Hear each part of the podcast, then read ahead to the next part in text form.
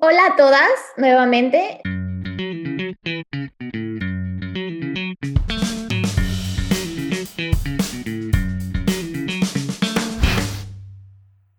Ya sé que ya tenía yo un rato muy desaparecida, así como me ven, me acabo de volver a ver con Fabi, yo también. Qué vergüenza, Fabi, ¿cómo estás? Muy bien, amiga. ¿Y tú qué tal? Existimos, amiga, existimos. ¿Reviviendo? ¿Resucitando? Todavía no llego a ese punto, ¿eh? Ok. en el pre. en el punto en el que aún eres zombie. Ajá, sí, todavía no revivo. Todavía, no, todavía ni siquiera termino de morir. Como que estoy en medio. Como que muero tan lentamente que ahí vemos. Vemos. ¿Tu amiga cómo estás? Muy bien, amiga, muy feliz de estar grabando otra vez juntas. Te extrañé mucho el episodio pasado. Ay, lo hiciste muy bien, te salió muy bonito. Ay, gracias, amiga. ¿Sabes qué pasó? Que después lo escuché y me pregunté cómo es que nos oye y ve la gente, porque lo estuve escuchando un rato y dije, ay, Dios mío, mi voz, ¿qué es esto? Esta mujer, ¿por qué habla tan agudo? Ay, no, así nacimos y así somos. Pues sí, lo siento, amigas. Sí, así es mi voz. Es especial porque dicen que nuestra voz suena parecida, que de verdad yo no lo puedo creer. Yo tampoco. Siento que no, pero bueno. No sé. Pues bueno, está bien.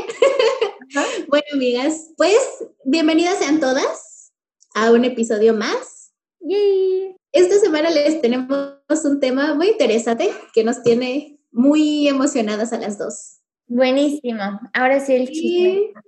Creo que resultó más interesante de lo que esperaba. O sea, terminé encontrando más de lo que creí que iba a encontrar. Sí, sí hay muchísima información al respecto, la verdad. Pero bueno, empecemos. Esta semana vamos a hablar sobre el amor romántico. Ay, Dios mío. Todas hemos estado ahí, yo creo, la verdad. Sí, creo que sí, eso sí. Ay, no, pero bueno, ¿qué te parece si comenzamos? Empecemos. Em, cuando estaba empezando a investigar esto, la verdad estaba leyendo un artículo de una escuela de psicología, que no me acuerdo, pero que puedo, puedo dejar aquí referenciada después, que empezaba a hablar como un poco de dónde venía el amor y, y como que tratando de explicar qué es el amor. Y me encantó que utilizaron la definición de la RAE y yo como, ay, espérate, no puede ser. No puede ser esta la definición del diccionario. Y decía, definición del amor de la RAE, sentimiento intenso del ser humano que partiendo de su propia insuficiencia necesita y busca el encuentro y unión con otro ser. Mm.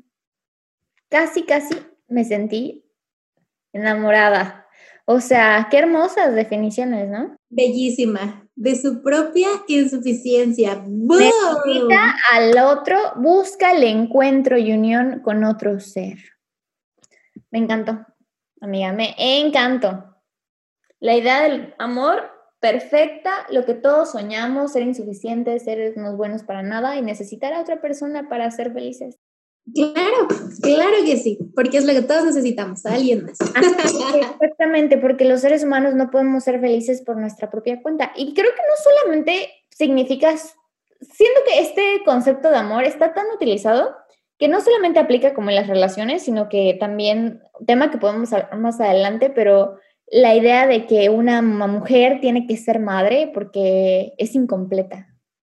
¿No? Entonces, si los seres humanos somos incompletos, las mujeres somos todavía más incompletas. Sí, claro. ¿Y sabes qué es lo peor, amiga? Que realmente no puedo pensar, o sea, como que mi cabeza todavía no concibe el definir la palabra amor de otra manera. O sea, sí pienso como, ah, bueno, si no es eso, entonces defínalo tú. Sería como, ay, Dios mío, no sé, ¿qué?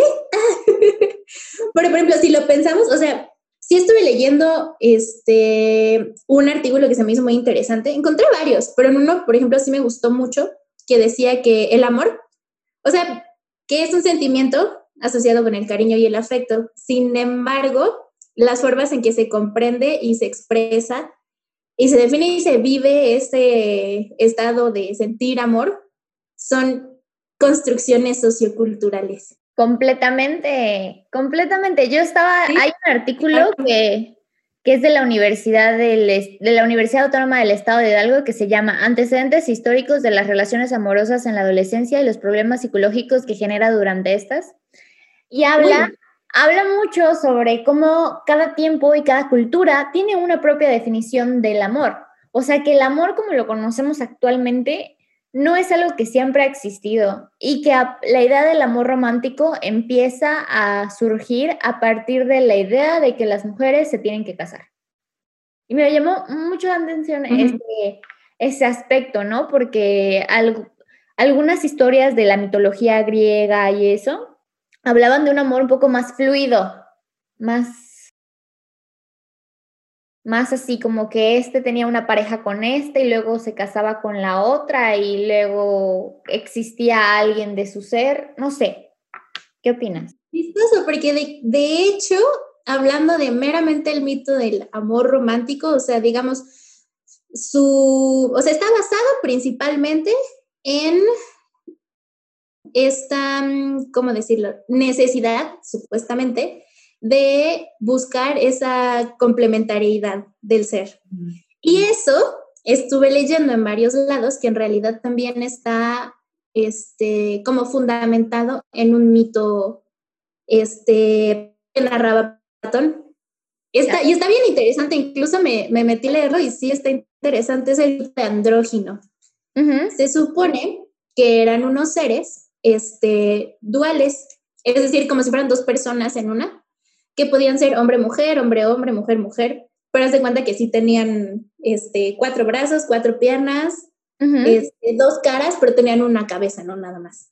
Entonces ahí seres curiosos, que supuestamente intentaron este, como invadir el Olimpo, y entonces Zeus este, les lanzó un rayo y los partió a la mitad, dejándolos como seres incompletos y este, castigados eternamente Em, como destinados a siempre estar buscando a su otra mitad para volver a ser como seres completos. me hizo bastante interesante. A mí también, ¿sabes que Se me hizo, para el que no me conozca, todo lo que estoy diciendo es con mucho sarcasmo. Este, mm, no lo estoy diciendo. A mí porque si lo están escuchando en Spotify no te ven la cara, amiga. Ah, también, no, y cuando pongo mi voz así, normalmente sí son las cosas con mucho sarcasmo. Pero también hay que recordar muchísimo que llegó algo en nuestras vidas divino, hermoso, precioso, llamado el, no sé si es cristianismo o catolicismo, como cuál sería el origen real, en donde nos dijeron que las mujeres salimos de las costillas de un hombre y a partir de eso eh, procreamos a la humanidad, entonces los hombres y las mujeres teníamos que generar este cosa divina, hermosa, sagrada, protegida, porque se utiliza mucho como, em, ¿qué sería? Como una metáfora, ¿no? Esta manzana. Entonces, ahí empieza nuestra condena como mujeres, yo siento, la idea de la mujer en el amor. Y de todos lados, amiga, sí es cierto, esa parte de la religión no la había pensado, pero sí es cierto. Pero incluso, o sea, de la parte que estaba leyendo, saliendo de este mito, sí decía que, o sea, en el artículo que estaba leyendo, que sí, esto como que lo usaban mucho como justificación de esta supuesta necesidad como de complementación psicológica supuestamente entre ambos géneros, ¿no? Este, supuestamente entonces se asocia como tener la felicidad, este, con la búsqueda de esa otra mitad y hacerlo como una meta vital, ¿no? Así como, ¡boom!, tu meta en la vida final, así debe ser buscar tu otra mitad. A mí, ¿sabes qué me llamó mucho la atención? Que algunos textos que estuve leyendo, casi la mayoría, mencionan esto como un mal de Occidente.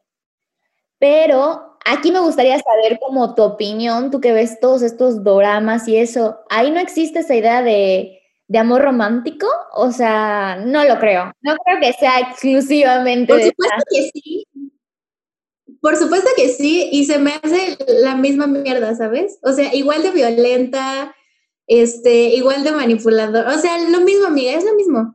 Sí, está en todos lados. O sea, por ejemplo, o sea, sí que estoy, este, muy familiarizada con historias de amor asiáticas. sí, no, amiga, es lo mismito, lo mismito, lo mismito. Entonces podemos decir que el amor romántico es como un mal universal. Sí, punto que a lo mejor sí las expresiones de amor pueden llegar a ser un tanto distintas. O sea, por ejemplo, sí son mucho menos este, kinestésicos, o sea, como que hay mucho menos contacto, este, como que no son tanto de decir ciertas cosas. O sea, sí hay como que ciertas diferencias en la forma de expresarlo, pero hay muchas conductas, amiga, que son las mismas. A mí se me, hizo me, me hizo muy interesante haber leído eso porque como que sentía que recargaban mucho, que es 100% real que toda la cultura como americana y todas sus películas han sido una influencia muy grande. O sea, siento que hemos tenido dos influencias muy grandes, la religión y las películas. o sea, siento que eso es lo que nos ha moldeado mucho social y culturalmente. Pero tampoco creo que sea nada más exclusivo de este lado. Por eso hacía la pregunta y hacía la observación de que yo creo que el amor romántico y la idea del hombre y mujer, que es gracioso como, por ejemplo, en lugares como en Asia, el catolicismo a lo mejor no es eh, tan fuerte como lo sería en, para nosotros, pero aún así la idea de hombre, mujer, matrimonio, eh, heterosexualidad sigue siendo muy arraigada. Entonces, porque además la idea del amor romántico va, va muy de la mano con la heterosexualidad, cabe aclarar. O sea, esa idea de que hombre protector macho y mujer eh, débil se necesitan encontrar porque son como el complemento perfecto, ¿no? O sea, porque obviamente una mujer fuerte y empoderada no podría ir con un hombre fuerte y empoderado, eso, eso choca, no se complementa. Claro, entonces por eso la mujer debe ser lo opuesto, es decir, ay, sumisa, tranquila, buena, y el hombre debe ser manipulador, eh, ah, bueno, tú sabes, ¿no? Así como, oh, la cabeza de la familia. Macho alfa, macho alfa. Así eh, es. Entonces, es, se me hace muy interesante pensar cómo hay eh, tantos lugares con tanta, la cultura es tan diferente, ¿no? Como nuestras reglas, nuestras normas, nuestras propias leyes son tan diferentes, pero esta idea de amor romántico va más allá de todo, porque el amor todo lo puede. Obvio, amiga, obvio.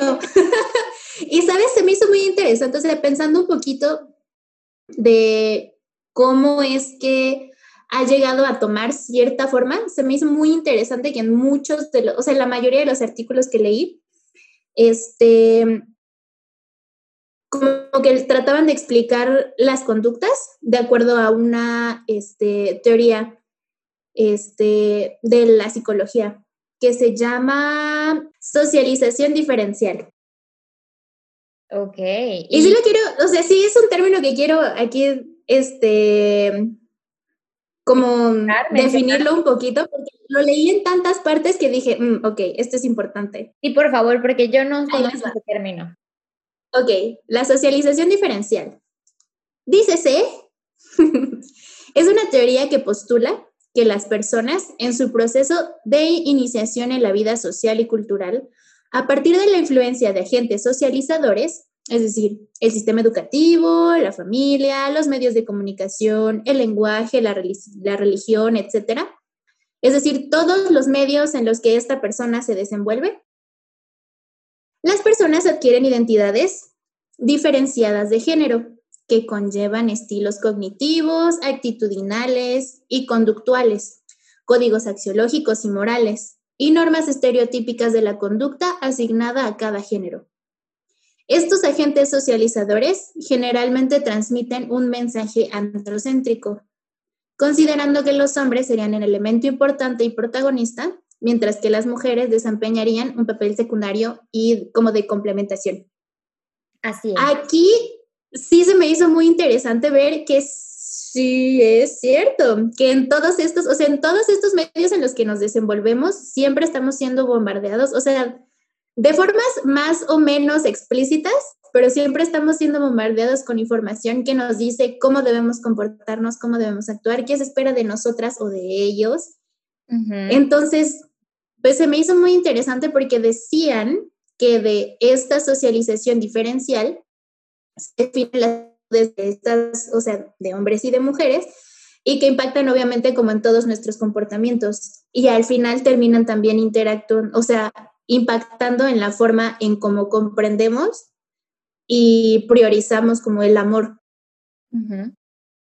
Y que también como que justificaba un poco el por qué, por ejemplo, las mujeres en general o digámoslo como en películas y en medios y en series y todo eso, como que suelen ser las que priorizan más el amor en su vida y los hombres son como de, bueno, sí, sí tengo pareja bien y si no, no importa porque soy chingón en mi trabajo. Y las mujeres es como de, no, si no me caso, voy a con mi vida y quién sabe qué. Como que esa clase de cosas y, por ejemplo, el ser de cierta forma durante las relaciones también está como este, justificado de cierta forma a partir de esta socialización diferenciada. Y es que siento que ya hablamos un poquito de, de dónde viene el amor romántico y como que qué, qué es el amor romántico. Pues como dijimos, al principio es muy difícil definir el amor, ¿no? Pero vamos a referirnos nosotras, al menos en este podcast, al amor romántico, a ese amor que se ha creado, eh, ese amor que conocemos actualmente como el ideal de amor que antes era la, antes era la representación de amor ideal, que ahorita estamos tratando de derribar porque es más tóxica que Chernobyl. O sea, pésimo, pésimo. Nos han hecho creer que somos dependientes, que el amor es adicción, ¿no? Que el amor nos da y que el amor eh, nos eleva y que eso es para lo que debemos vivir que, que yo sé que la idea del amor puede ser una idea bonita, sin embargo, puede ser, eh, yo siento que actualmente y mal manejada, eh, puede ser hasta mortal. O sea, ¿Cuántos gente trastornada no está por la idea del amor? Entonces. ¿Y cuánta gente termina sin darse cuenta que está siendo violentada o que está siendo manipulada o que simplemente no se quiere ir porque siente que jamás va a encontrar a otra persona que lo ame como él, aunque sea un golpeador. Así es. Pero entonces tratemos de aterrizar un poco qué es el amor romántico. Para mí, desde ah, espera. Ajá. Espera, espera. Es que es una parte que sí también les quiero, les quiero comentar porque se me hizo bien interesante. Hay una este, escritora, creo que también se me hace que escribiste algo por ahí citándola a ella, Coral Herrera. Ah, ya sé quién es, sí. Que este, estaba leyendo una parte que decía que ella defiende mucho que en realidad, o sea, nuestra forma de construir el amor romántico tiene mucho que ver de cómo nos organizamos social, económica y políticamente. Es decir, que el amor también está muy influenciado en la actualidad por el capitalismo y por el patriarcado.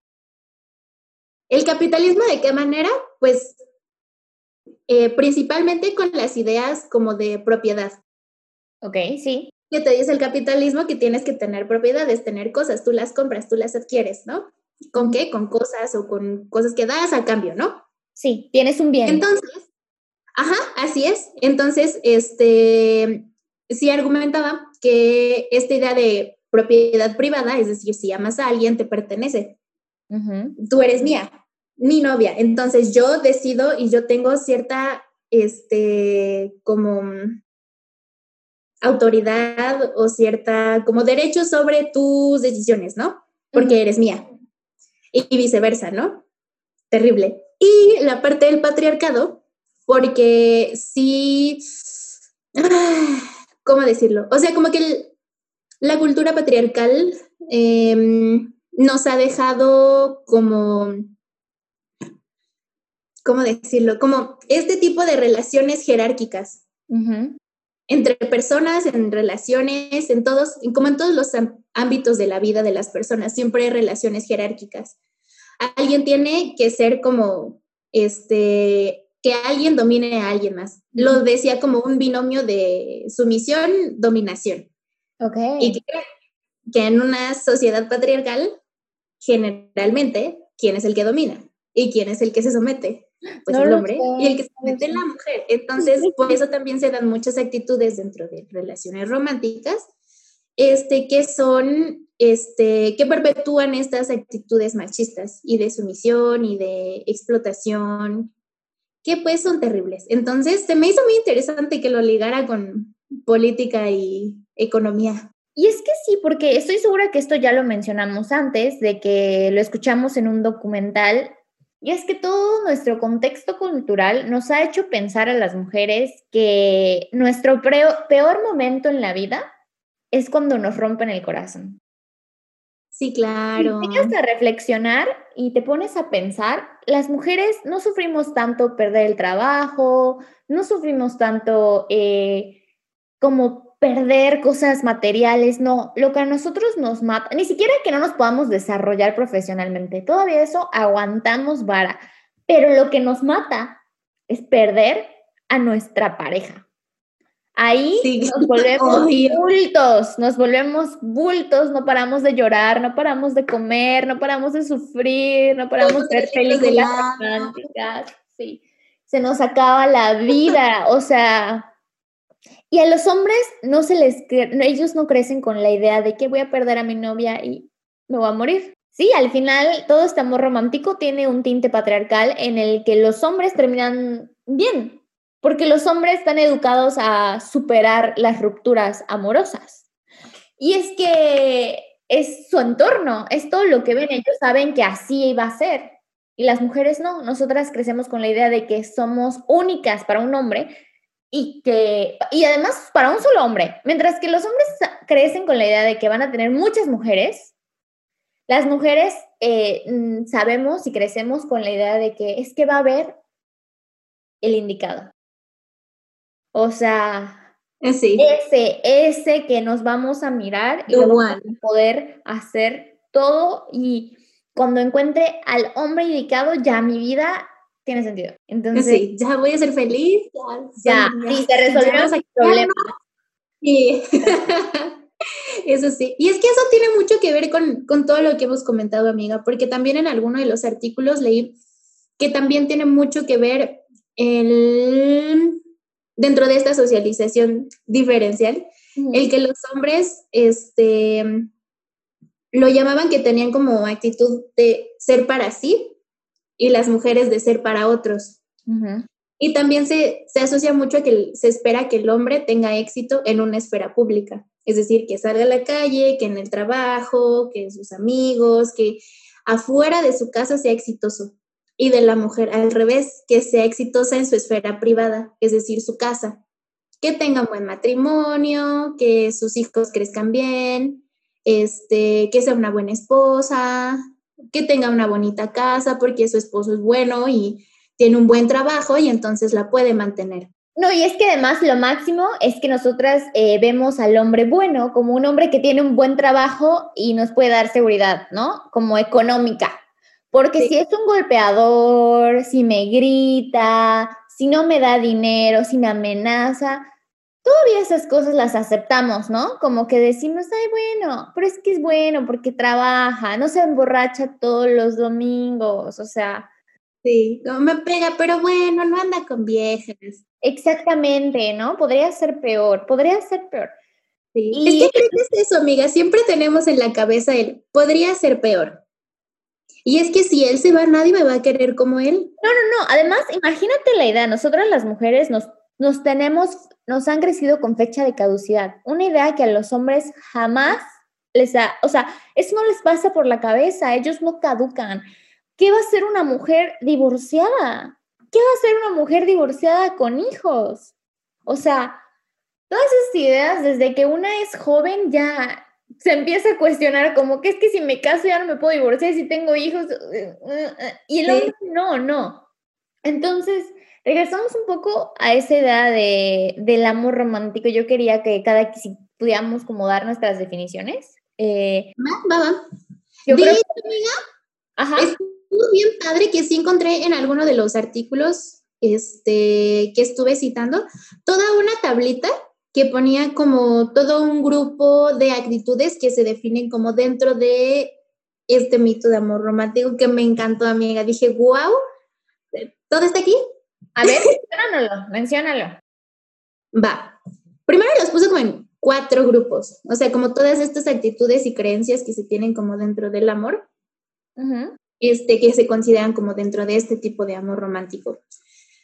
El primer grupo, que es el amor todo lo puede, es decir, incluye este, esta falacia de que se puede cambiar por amor, de, ay, es que mi amor lo va a cambiar, este, por Pero espera, pausa, quiero, quiero que aquí hagamos un ejercicio mental y cada vez que se sientan identificadas con cosas por las que han pensado respecto a una pareja, hagan así un check, así como, ya hice eso, o ya pensé eso, o ya sentí eso.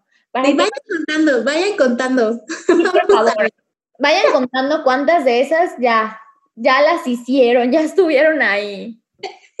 o están ahí. O están ahí. Ay, Dios mío. A ver, sigue, Fabi. cambio por amor. La siguiente, normalización del conflicto. Pensar que no, si todas las parejas se pelean. Bueno, amigas, hay de peleas a peleas. O sea, sí, no siempre todo es rosa, pero ah, también pongan atención a qué tipos de peleas. ¿Y por qué están peleando y qué tan recurrente se está volviendo el tema? Si te estás peleando, ay, es que esto, Dios mío, siento que podríamos hablar eternamente de esto. Si te estás peleando con tu pareja porque le viste mensajes y ya hay una inseguridad y eso no, no es algo que todas las, las parejas se pelean o deberían pelearse. Si todas las parejas se pelean por eso, pues la verdad no es algo por lo que deberían pelearse, porque tu pareja no debería ni crearte ninguna inseguridad, ni fomentar ningún tipo de eh, control o dominio sobre ti. Entonces, sí es normal pelearte por, no sé, a lo mejor le dijiste que meta a lavar la ropa y no lo hizo, se le olvidó, ok, no pasa nada pero ya empezar con temas de familia, de seguridad y eso, no, no son cosas... es que la palabra pelear me hace mucho ruido, amiga, porque siento que se puede solo hablar, se puede discutir. Se puede discutir, se puede tener un argumento o intercambio de ideas, incluso hasta, eh, a veces tenemos mucho miedo de tener un tono eh, serio, Sí. Pero aún así, teniendo un tono serio, puedes no estar peleando, puedes tener una argumentación, un debate, un... Sí. Bueno. Siguiente, creencia en que los polos opuestos se atraen y entienden mejor. Mm. Creo que es un poquito, en primero un poquito como lo que estábamos diciendo, de que obviamente si tienes como una mujer como súper fuerte y súper segura, no puede ir con un hombre que es súper seguro y súper macho, porque, oh, ¿no? De aquí creo que va un poquito más encaminada hacia eso, porque por ejemplo sí me hizo pensar en muchas películas. Igual. como el tipo malote, que es como todo rudo, que se enamora de la chica que es como toda nerd. O al revés. ¿Sabes en cuál pensé en este momento? Amar te duele como que se me vino a la cabeza de que la idea de que los polos opuestos atraen y hay que sufrir por amor y el amor te lleva a la muerte. O sea, como que muy drástico, ¿no? Sí, sí, sí. Pues de hecho es el siguiente punto de la compatibilidad. Ah, bueno, no tanto, la compatibilidad del amor y el maltrato. De que sí es como una línea delgada que no debería de ser, pero bueno. No, y es que me encanta porque te juro que en lo que vas mencionando algunas de estas, siento que estoy leyendo un poco la Biblia. O sea, siento que hay tantos pasajes bíblicos que van muy de la mano con eso, de que uno tiene que dar la otra mejilla y... Sí. No sé, y... Ah.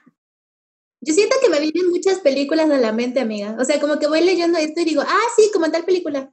Sí, igual sabes qué película me acordé muchísimo de la de Tres metros sobre el cielo, que es súper ¿Sabes? El, el, rebelde con la niña bonita. Y no sé, como que igual me empiezan a fluir muchas, pero continuamos, porque si no, no acabamos. Creencia de que el amor verdadero lo perdona y lo aguanta todo.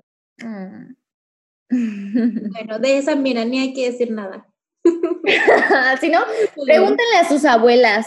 ¿Qué, tanto, ¿Qué tanto perdonaron y aguantaron por amor? Sí, no, Siguiente grupo. Este es el grupo de El amor verdadero predestinado. Mm. el mito de la media naranja.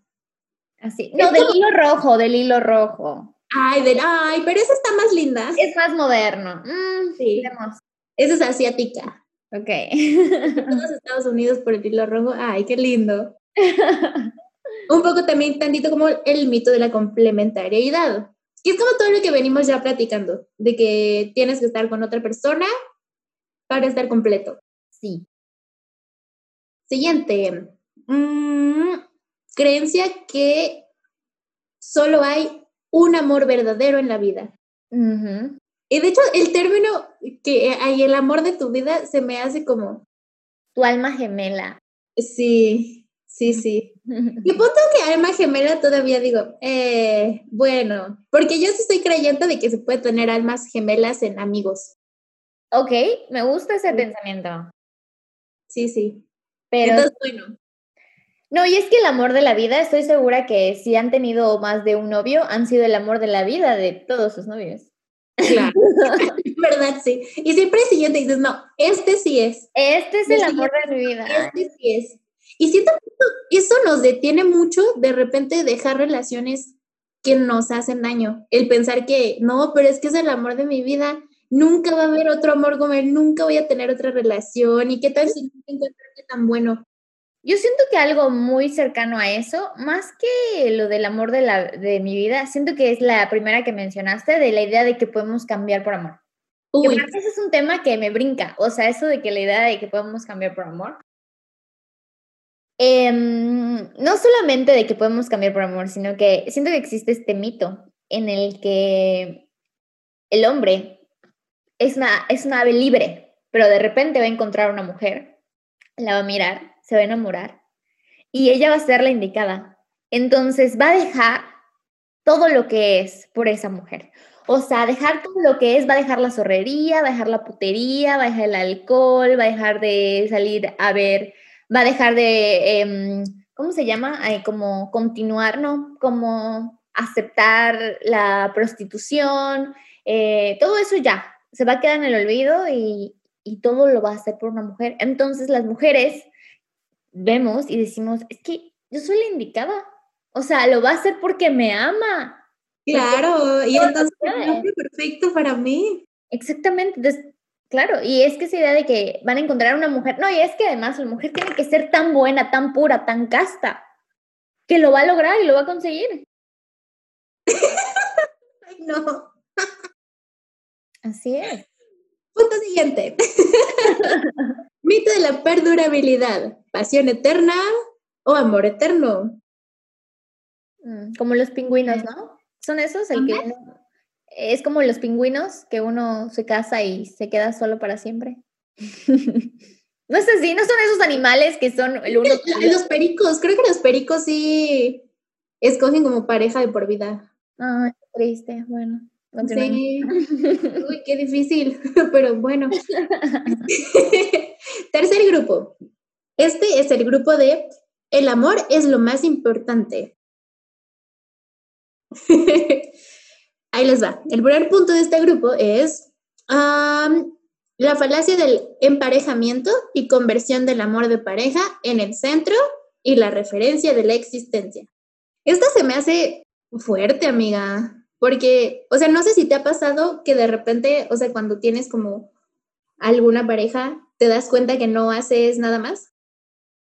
Sí, no, y es que no solamente es que no haces nada más, sino que como que empiezas a, a compartir todo tu tiempo y, y como que de repente, a mí sabes qué me pasó y esto me pasó con mi pareja actual y con la cual yo siento que tengo una relación bastante... Eh, fuera del amor romántico. O sea, no fuera terriblemente, pero como que yo trabajo para que salgamos del estereotipo del amor romántico y siento que Luis también.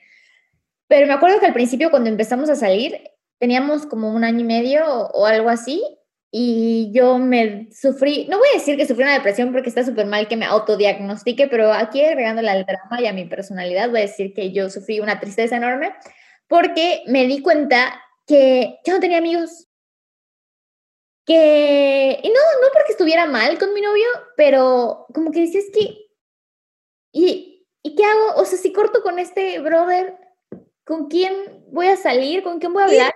me pasó, amiga. También me dio mucha tristeza. Y me acuerdo que hablé con Luis y le dije, ¿sabes qué? O sea, me estoy muy feliz, pero necesito hacer tiempo para mí, porque, o sea, lo nuestro puede acabar mañana y yo necesito trabajar en construir mis amistades. Necesito construir mi red de apoyo y tú también tienes que hacer lo mismo porque es, o sea, no puede ser que estemos el uno para el otro y exclusivamente no. Sí, sí. Pero me dio mucho pánico, de verdad, de, o sea, notarlo fue como, ¿qué estoy haciendo? O sea, de estar cancelando con mis amigos, de que te invitan y tú, no, no, no, es que voy a ir con mi novia al cine. O sea, está bien, pero tampoco podemos hacer absolutamente todo con una persona. Claro, eso sí. A mí también me pasó, amiga. De hecho, en la prepa sí tuve así como el novio que, Dios mío, lo apodo el loco. Pero sí, creo que parte de lo que más me causó conflicto fue eso, amiga, que no hacía nada más. Neta, no hacía nada más. O sea, me la vivía o yo en su casa o en la mía y ya. O sea, ver a mis amigos era súper difícil porque nunca me dejaba. O sea, no era que no me dejara, pero siempre me ponía excusas como de, ay, pero es que es, ven y me siento mal o lo que sea, y ahí terminaba yendo. Y luego, por ejemplo, yo hacía que deportes en las tardes o tomaba clases de X o Y. Lo dejé todo, o sea, realmente mis tardes, y, o sea, salía yo de la prepa y era así como estar con él hasta que ya, y luego me iba a mi casa, hacía mi tarea, me dormía, Siguiente día, igual. Entonces, de verdad, o sea, cuando terminé esa relación me di cuenta que no hacía nada con mi vida. Eso quería decir. Que a mí me sorprendió mucho haberme dado cuenta dentro de mi relación y que estuve a tiempo de cambiarlo, porque normalmente uno se da cuenta cuando está en el hoyo, o sea, cuando termina la relación y te diste cuenta que no manches, ahora quién me va a, a dar mi apapacho, ya perdí todo. y estamos hablando de a lo mejor relaciones que podrían no ser tan tóxicas, porque es que el amor es así, el amor es, ay, quédate aquí conmigo un ratito más, ay, eh, vamos a hacer esto juntos, o ay, no veas esa película con tus amigos porque quedaste a verla conmigo. O sea, como que todo ese tipo de actitudes que son lindas y bonitas y parecerían ser eh, no horribles, te pueden volver una bola de nieve y pueden volver, o sea, eso es lo peligroso del amor romántico, que no te das cuenta, no te das cuenta y de repente, ¡boom! Hola. Sí, qué horror. Es duro. Y es que, ay, el amor es tan lindo, pero lo más lindo es cuando sales del amor romántico y descubres que hay algo más, algo más sano. Siguiente punto. Atribución de la capacidad de dar la felicidad. Este me hace mucho ruido. Porque es súper cierto, amiga. Creo que siempre, o sea, es como que sí es una frase común de, ay, es que tú me haces feliz. Sí. No, nadie te hace feliz. Deberías ser feliz solito y ya. y ya luego andas con personas, ¿no? Pero no manches. Sí, recuerden que si una persona te da felicidad, significa que también te puede quitar la felicidad. Así es. O sea, eso es depender completamente este, emocionalmente de otra persona. Es terrible. Hay, una línea muy delgada entre el amor y la dependencia. Asombrosamente delgada y muy, muy casi invisible. Entonces hay que tener mucho cuidado. Y en especial hay que tener mucho cuidado nosotras las mujeres.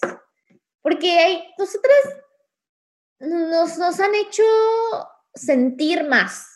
No, no nos han hecho sentir más, nos han permitido sentir más. Entonces, mm, todos estos sentimientos y además, la verdad yo sí voy a culpar a un poco a las hormonas, nos hace eh, sentir que, que cuando no hay, cuando, ay, es que yo ya estuve ahí en el hoyo, de sentir que te rompen el corazón y que no hay nada más. Y yo no me explico cómo algo, o sea, cómo nos pueden hacer creer la idea y cómo a, uno puede crecer con la idea de que algo que te va a hacer sentir tan mal es bueno. Sí. O sea... sí, es cierto, amiga, eso me causa mucho conflicto. Nada, nada que nos haga sentir de esa manera o que nos, nos pongan esos patrones para que llegue ese punto, porque además sabemos que nos va a pasar, sabemos que nos van a romper el corazón. Y nadie nunca nos prepara a que nos va a romper el corazón porque según el amor como que vale la pena. Pero no hay nada en el mundo que valga lo suficiente. Ah, y cuando digo nada en el mundo me refiero exclusivamente al amor romántico, o sea, no digo que el amor no existe ni que no. O sea, de verdad esa idea, esa concepción, no hay nada en el mundo que valga la pena como para hacerte sentir que tu vida, no es que tu vida no valga nada, pero que tú no eres nada sin una persona. Sí, claro. O sea, jamás, no, no, no. Hay que eliminar, erradicar esa idea de que... Y está muy arraigada, amiga. O sea, todas, todas hemos estado ahí. Todas, en Todas hemos estado ahí. Qué vergüenza. La verdad, sí. Y es súper difícil salir, ¿eh? Pero bueno. Sí. Continuemos. Fíjate que justo ese punto, el que acabamos de tocar, el de la atribución de la capacidad de dar la felicidad, ay, ese punto me detuvo mucho, amiga, en una relación. Mucho tiempo, de verdad, mucho tiempo. Pero ahí fue porque al revés, ¿saben? Como que sentía que en esa, en esa relación Tú lo como hacías. que ponía demasiada responsabilidad en mí. Como que me hacía sentir que si yo no estaba, él se iba a morir. Es que eso también es otra parte. Es que si tú no estás, ¿cuánta gente no ah, dice que se va a suicidar y eso para mantener una relación? No, tenemos que dejar de ser tan dependientes de cualquier persona, no solamente nuestra pareja, tenemos que dejar, em, madres tienen que dejar de decir que sus hijos son su vida. eh, o sea, sí está bien que los amen, que los quieran y eso, pero seguimos siendo individuos únicos. Claro. Y eso, amiga, es que qué horror. O sea, ahorita viéndolo como hacia atrás, el pensar en cosas que les decía como a mis novios y eso, porque soy súper cursi, amiga, eso sí. O sea, sí soy así como que, ah, vomito miel. Entonces sí, de repente el ponerme a pensar cosas que les decía es como, güey, o sea, eso estaba súper mal, ¿no? O, el- o sea, que es justamente cosas que tienen que ver con todo esto que estamos hablando, ¿sabes? Como de, ¿qué es esto? No es cierto, ¿sabes? O sea, no eres el centro de mi vida, este... No me voy a morir, no me voy a morir. sí, claro, sé que esto no es para siempre. Así es. Sí, qué horror. Siguiente punto, falacia de la entrega total. Ay, no, ahí, ¿sabes qué? Tenemos que hacer un episodio de la virginidad porque siento que como que va tan arraigado a esto, esta idea de la mujer pura casta. Es que además, ay, ¿por qué siempre tiene que ser la mujer? Estoy harta. Entonces es lo mismo, la mujer se entrega completamente al único indicado uno. Y los hombres no se entregan nunca. o sea, bueno, Sí, la pero no- idea- esa no- es la idea social que nos han creado, ¿no? De que Claro. es que cuando te pones a pensar, como que son todo ese tipo de cositas que no te da, o sea, como que son graciosas y así, pero luego te pones a pensar en el trasfondo y dices como, oye, espérate, ¿qué me están haciendo? Creencia de entender el amor como despersonalización. Lo mismo que estamos diciendo. Sí, eso está fuerte. Siguiente, creencia en que si se ama, debe renunciarse a la intimidad. Como de tener mis cosas. privacidad, así como de no, no, es que estas son mis cosas, este, tú no puedes ver esto, esto solo es mío, tú tus cosas, yo mis cosas, sino como que no, o sea, somos pareja, entonces todo compartido, entonces yo puedo ver tu celular, yo puedo ver tu computadora, yo puedo ver absolutamente todo lo que haces y tú todo lo que hago, así como, y tú vas a ser como amigo de absolutamente todos mis amigos, y como ese tipo de cosas. Ojo, ahí es otra alarma roja. No sean los amigos, o sea, que tus amigos no sean. Está bien que tú y tu pareja tengan los mismos amigos, pero no que sean exclusivamente esos sus únicos amigos. O sea, Sí, es terrible. cada individuo en la relación tiene que tener sus propios amigos. Está cool que puedan convivir, está cool que se puedan llevar, pero cada quien tiene que tener sus propios amigos. Sí. Por favor.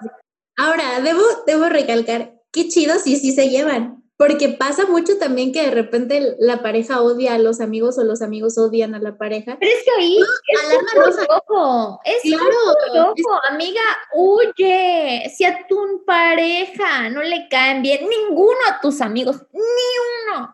algo está pasando. Foco rojo. Y a tus amigos no les cae bien tu pareja, algo está mal. O sea, ¿quién te va a preocupar más por ti que tus amigos y tus papás? Así, la verdad. Si tus papás o tus amigos no quieren a tu pareja, algo está pasando. Así es. Y lo mismo. Está haciendo que tú no estás viendo o alguna actitud que tú no has notado o algo, algo, algo hay. Y no, y es que es lo mismo al revés, porque ¿cuántos, cuántos hombres, eso voy a generalizar, perdón, pero siento que es así, que como si nada empiezan a, a meterse en la idea de que, ay, es que tu amiga tal no me cae bien, es que y entonces, ¡pum!, te quedas sola. Y ahora nada más convivo con los amigos de mi novio, y ahora nada más hago lo que mi novio quiere, y ahora nada más voy a ver a la familia de mi novio, y, y es la vida de mi novio y de mi pareja, de mi esposo, eso, eso es toda mi vida. Amiga, describiste mi relación con el loco. Es que es pan de todos los días, o sea, es súper común. Y está mal, dense cuenta. Les dice que no les hablen a cierto amigo o que ya no salgan con tal amigo. No, huyan, huyan, corran y mándenlo a la chingada, así. es. En especial me encanta cuando les caen mal tus amigos de toda la vida. O sea, tú has tenido una relación sana con tus amigos 10 años y de repente tienes un novio que a ese novio le cae mal tu amigo con el que has tenido una relación de 10 años completamente sana, normal, próspera y ¡pum! terminas la amistad. No, amigo. No, no, no hagan eso. Continuamos. Último, grupo, último grupo. En este son poquitos. Y mira, mm, bueno, este es el grupo de el amor es posesión y exclusividad. El primero es, mm, ahí sí no sé si concuerdo o no, hay cada quien. Dice, el mito del matrimonio.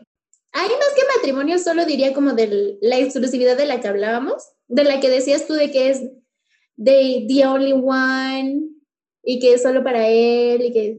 No, pero es que yo siento que ahí sí del matrimonio, ahorita porque ya estamos como en una época más modernilla. ¿no? Entonces, de que es que uno ya, si no se casa, está bien. Yo soy, yo lo digo, lo digo bien. Ah, bueno, sí, tienes razón. No, tienes razón.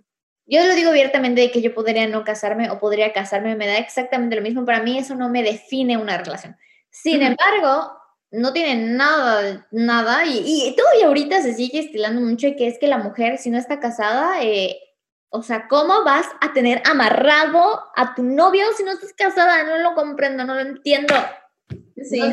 siento que esa idea del matrimonio, de que además te casas y que como que el amor se, se como que, ya sabes, no sé, o sea, existe esa idea de que, ajá, como que hay cuaja, ándale, como que ese es el amor verdadero, ahí uh, se va a, armar y ya, se queda como lock, eh, encerrado para siempre.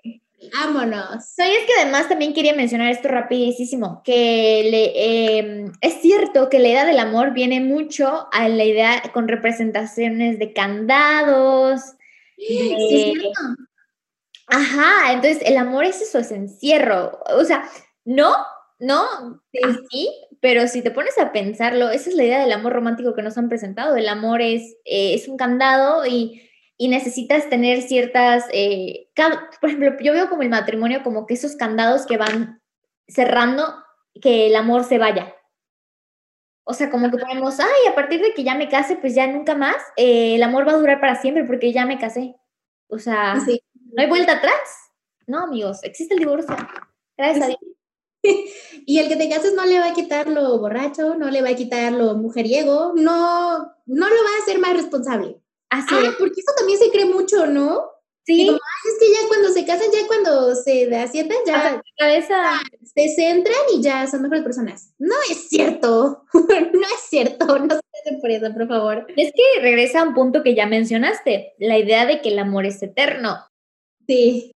Ni la pasión, ni el amor, ni nada de esas cosas son eternas. Y Para empezar, el amor se trabaja. Y el amor es tan no eterno que cuando has estado enamorada de tu exnovio maldito malandro que ya superaste, se te acabó el amor, así de eterno es el amor. El amor, para que exista infinitamente, en, estoy haciendo como comillas, este, mm, se tiene que trabajar. O sea, esa idea de que el amor eterno está ahí y nosotros lo absorbemos nada más como si fuéramos ahí, no sé, Sí, y ahí ves que siempre a pesar de todo, no. No, eso no existe, olvídenlo, olvídenlo. Pero bueno. ¡Punto! Ya casi acabamos. Sí, ya casi, nos faltan solo dos. Siguiente punto, los celos. Ay, es que Ay, si de celos te aman. Sí, es que eso, eso, eso tiene como, ay, ¿cómo decirlo? Como que sí se, se tiende a asociar mucho, ¿no? De que es que si es celoso es porque sí te ama. O es que estoy celosa porque es que te vas a ir y me vas a A dejar. ver, y- no, yo ahí, ahí sí tengo, yo ahí sí tengo una opinión muy personal respecto a una mujer celosa. Y la voy a tratar de mencionar así super flash.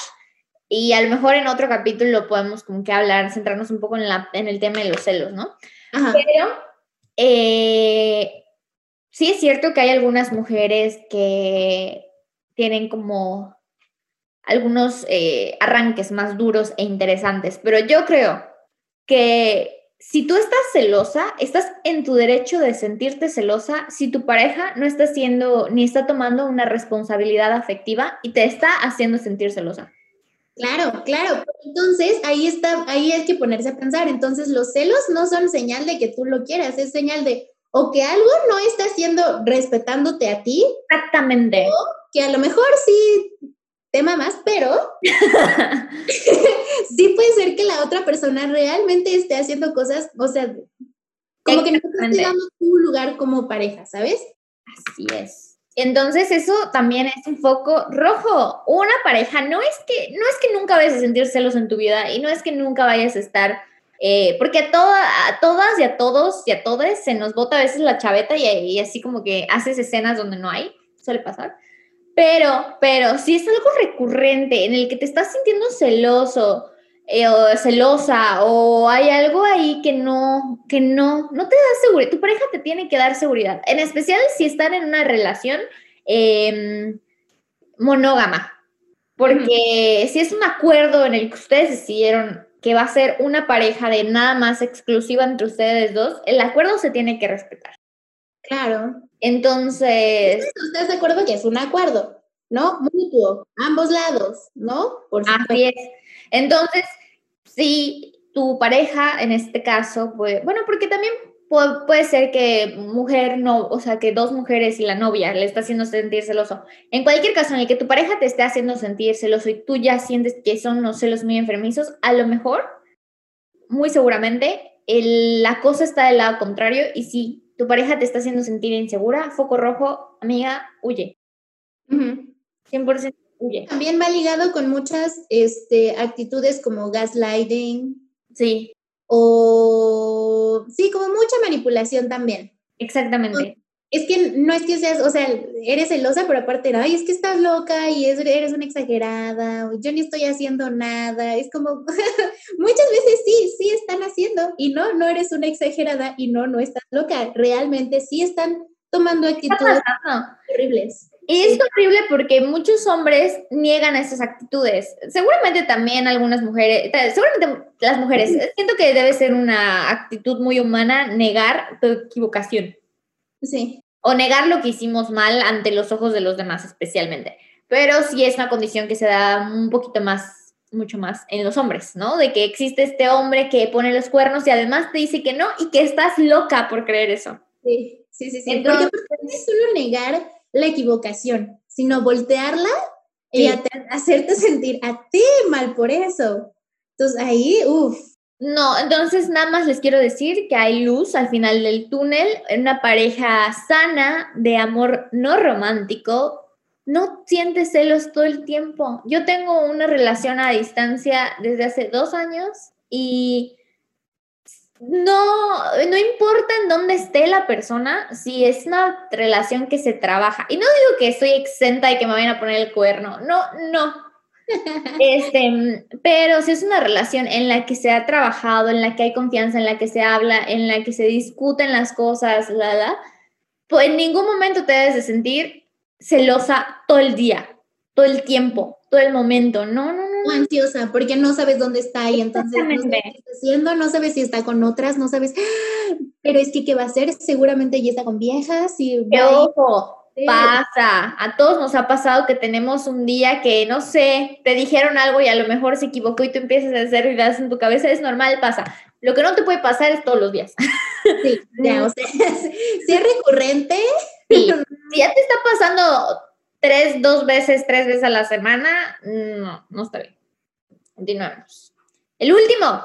El último, el último, el último. Mm, lo describen como el mito sexista de la fidelidad y la exclusividad. Que siento que es más bien, o sea, como parte de la idea de que la relación ideal es una relación heterosexual monógama. Así es. Que pues no, hay, o sea, puede haber mucha flexibilidad en las relaciones y mucha flexibilidad en el amor. Hay que entender. La cuestión es los acuerdos. Hay que entender que la relación ideal es en la cual tú te sientas cómoda. Sí. Es en la cual tú estés de acuerdo con todos los límites establecidos. Todas las personas tenemos diferentes límites, todas las personas sentimos diferente, eh, queremos diferentes cosas. Hay personas que... Tienen diferentes prioridades. Exactamente. Entonces, la relación de amor ideal es en la que tú te sientas cómoda. Si tú te sientes cómoda, eh, que decidieron estar juntos tú y tu pareja y no voltear a ver a nadie y no hacer nada. Y es algo mutuo, ya lo hablaron y los dos son así y los dos ya acordaron y es así, está bien. Adelante. Está bien tener una relación en que las dos personas, tres personas, cuatro personas, cinco personas ya acordaron tener una relación así y ah, estás cómodo con eso, estás tranquilo con eso. Adelante, go for it. Así es, o sea, la relación ideal es en la cual no estás sufriendo, estás feliz, no te sientes insegura, no te sientes insegura, todas esas cosas que el amor romántico. De verdad deberíamos quitarnos todos la idea de que se tiene que sufrir por amor. Horrible, fatal, me molesta. O sea, eliminarla, tirarla a la basura, eso ya, ya. Por No, favor. y es que además, a mí me encanta porque yo soy mucho esa persona que dice, bueno, o sea, si corto con mi novio, no pasa nada. Si voy a llorar y me voy a limpiar luego mis lagrimitas, ¿qué, ¿qué voy a llorar? ¿Un mes, dos meses? ¿Todo bien? ¿Sano? Así. Y la gente se choquea así como, es que no puede ser, no quieres a tu novio. Y yo, no, o sea, sí, sí lo quiero, pero también estoy súper consciente de que si cortamos voy a estar triste y lo voy a superar. O sea, no pasa nada. La vida sigue, peces en el mar hay muchos. Y el decir eso no significa ni que no ames a tu pareja, ni que... O sea, no sé cómo explicarlo, porque a mí ya van dos o tres ocasiones que me dicen, ay, es que tú no, ¿cómo, conoz- ¿cómo sabes que eso es amor real? A mí el otro día mi papá me dice, es que tengo miedo de que nunca voy a sentir el amor real. Y yo, si el amor real te refieres a que estés sufriendo, llorando, insegura, eh, que sienta que necesito a la otra persona para vivir, despertar, dormir, comer, no, nunca lo voy a sentir, gracias a Dios. Mi amiga me alegra mucho, espero que nunca. Y no le deseo a nadie No, sentirlo. nadie, por favor, ya que nadie lo sienta nunca. No, o sea, no, eso no es amor. Basta de esas ideas súper obsoletas de que es que solamente se vive y se muere por amor. No. No, no, no, no. Ay, Ay, mi amiga. Ay, no, me encantó este tema, me encantó este tema. ya sé, ¿sí Estuvo- tiene tanto hilo? Sí. Y es que es eso, amiga, de verdad que mientras lo iba leyendo, mientras más leía, más pensaba en películas, en series, en canciones. Y yo, Dios mío, es que lo vemos en todos lados. Sí, está en todas partes. Tan normalizado Súper normalizado. ya lo tenemos, o sea, el chip lo tenemos tan adentro en la cabeza, en el subconsciente, que quitárselo es bien difícil, bien difícil. Está tan normalizado que está mal visto que una persona diga no necesito a otra persona. O sea, es muchísimo más alarmante escuchar eso que, que escuchar eh, lo contrario. Y es impresionante que para nosotros, y es que la verdad y la única realidad del amor romántico es que las mujeres en general, en la mayoría, somos las que más sufrimos toda la carga social, porque las mujeres tenemos que sacrificar, tenemos que eh, vivir para la otra persona. No quiero decir que los hombres no sufran por amor, no, no. Hablo como que existe un contexto y una carga social que está ahí, que desde niña te hacen eh, crecer así. O sea, tú tienes que tener tu Barbie y tu Ken porque tienen que ser una familia. O sí, sea, porque Barbie solita, ¿cómo vas a tener puras Barbies? Ah, pero los niños sí podían tener a sus muñequitos solitos. No tenían a su muñequita. Sí, O sea, entonces son como todas esas eh, cosas con las que hemos cargado por años y hasta ahorita vuelven esa misma idea de es tan intenso que muchas mujeres no pueden salir de relaciones porque sienten que no van a hacer nada, Sí. nada sin su pareja. Y por eso es tan alarmante el amor romántico y por eso es como un tema eh, recurrente y que siento que se tiene que hablar y se tiene que discutir y tenemos que empezar a eliminar. Y es que hay muchísimas formas de, del amor romántico. Ay, es que hay tanto que seguir de este tema. Yo eh, quería como, en la siguiente parte, quiero como continuar de eso. Igual vi que escribiste un poco del amor romántico, ¿no? En Sí, lo En la segunda parte. Ajá. pero creo que necesitamos parar ahorita porque ya tenemos una hora. pero continuaremos con este tema, continuaremos con Es este que da para mucho, da Claro. para mucho. Y que nos cuenten cuántas veces se sintieron identificadas con todas las cosas que dijimos, ¿no?